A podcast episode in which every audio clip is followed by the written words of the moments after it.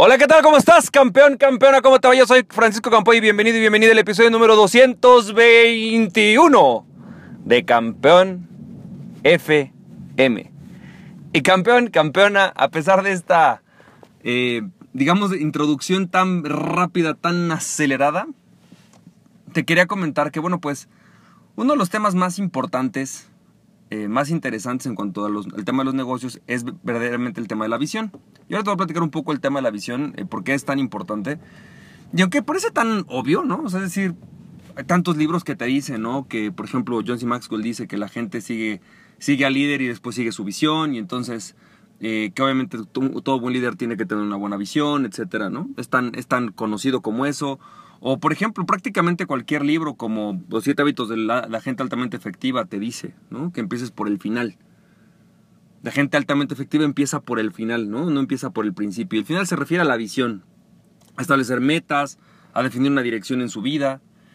Y aunque parece tan evidente, la realidad es que no es algo que hagamos de forma común. Es muy común, hoy veo muchísimas organizaciones de diferentes niveles te estoy hablando desde empresas que facturan 50 millones de dólares, que tienen eh, posiblemente, no sé, 300, 400 empleados, ¿no? Que pueden tener una falta de visión común entre los diferentes miembros de la empresa, ¿sí? Una falta de dirección de un objetivo específico y que estén todos acuerdo o de acuerdo en que, ok, ese es el objetivo.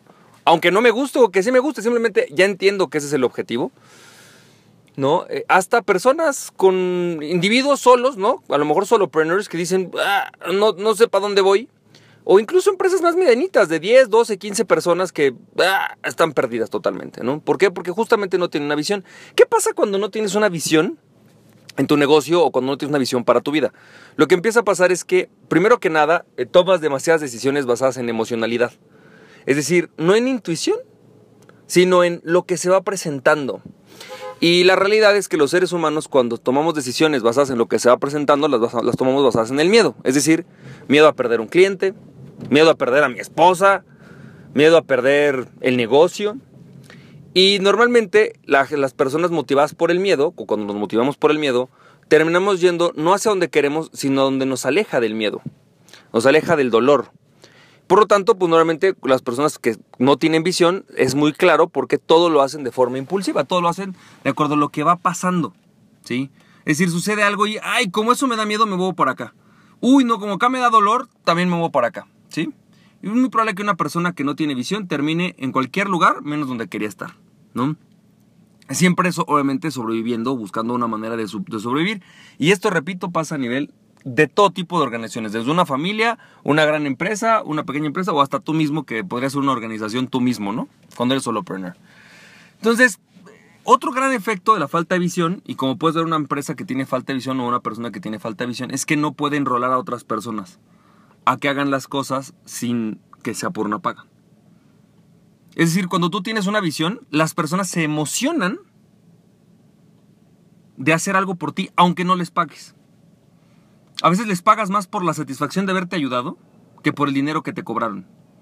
Puede ser que un diseñador llegue y te diga, ¿sabes qué? Mira, yo sé que tú no me puedes pagar los 5 mil que todo el mundo me paga. Págame 2 mil. Híjole, pero es que me encantaría hacer el logo de tu empresa. O sea, me, entusiasma, ¿sabes? Cuando tú tienes visión, eso es lo que sucede. Eh, no solamente eso, pasa otra cosa. Cuando tú tienes visión, sucede un, un efecto no solamente de que la gente te apoye, sino que además tus colaboradores te traen ideas. Es decir, cuando tú abres el espacio para que las personas vengan y te digan, oye, ¿qué crees? Fíjate que platiqué con uno de los clientes y me dijo A, B, C, D y encontré algo increíble. Está padrísimo el producto que puedes sacar. Sí, me acaba de pasar recientemente que, por cierto, ya te platicaré este nuevo producto que voy a sacar que está increíble. Y realmente surgió como un feedback de una de mis colaboradoras, ¿no? Una de las chavas que se dedica a, las, a la parte de asesoría, a la parte de venta, llega y me dice, oye, fíjate que he detectado en casi todas las personas esto. ¿Cómo lo resuelves? Porque no tienes algo ahí para resolverlo. Y fue como, wow, gracias. Pero cuando tienes una visión, la gente está dispuesta a darte esto. Muchas veces un líder sin visión, ¿qué, ¿qué, va a hacer y qué va a decir cuando tienes un líder sin visión? Lo que va a hacer es decirte, es que me hubiera gustado que tú lo hicieras. Es que no entiendo por qué la gente no da un poquito más. ¿Por qué la gente se limita a hacer lo mínimo, el mínimo esfuerzo? es que ellos están mal, cuando en realidad todo empieza por líder. Si el líder no tiene una visión que enrola a su gente, definitivamente las personas nunca van a dar un gramo extra. Y es muy común que quienes den el gramo extra terminen eh, fastidiados, exhaustos de estarlo haciendo, debido a que no existe una visión. Y entonces sus esfuerzos posiblemente no llegan a ningún lugar, ¿no? Entonces, eh, pues esto yo creo que va a ser muy importante. Por ahí hace poco una persona me dijo, Francisco, es que tú tienes que entender que tú estás mal. Y le digo, ¿cómo? Sí, sí, sí, tú estás mal. A ver, el 80% de las personas no planifican, no establecen objetivos y aún así viven la vida y hacen su trabajo. Y le digo, sí, pero yo quiero ser del otro 20%. Porque los 80% son personas que seguramente no son felices, seguramente son personas que no están logrando lo que quieren y que definitivamente tampoco son el 80% de las empresas y de las personas que llegan a los grandes lugares. Yo te puedo apostar que un Apple o un Google tienen, ¿no? Facebook, personas con visión dentro de la empresa. Gente que dice hacia dónde quiere llegar. Yo prefiero ser de ese 20%, posiblemente raro, ¿no? Y trabajar con gente de ese 20% que con gente del otro 80%. Espero que esto te haya servido, campeón, campeón. Te mando un fuerte abrazo y recuerda, aquella persona que se conoce a sí mismo es invencible. Conócete a ti mismo y nada ni nadie podrá detenerte. Emprende tu pasión, campeón, campeón. Nos estamos viendo. Bye bye.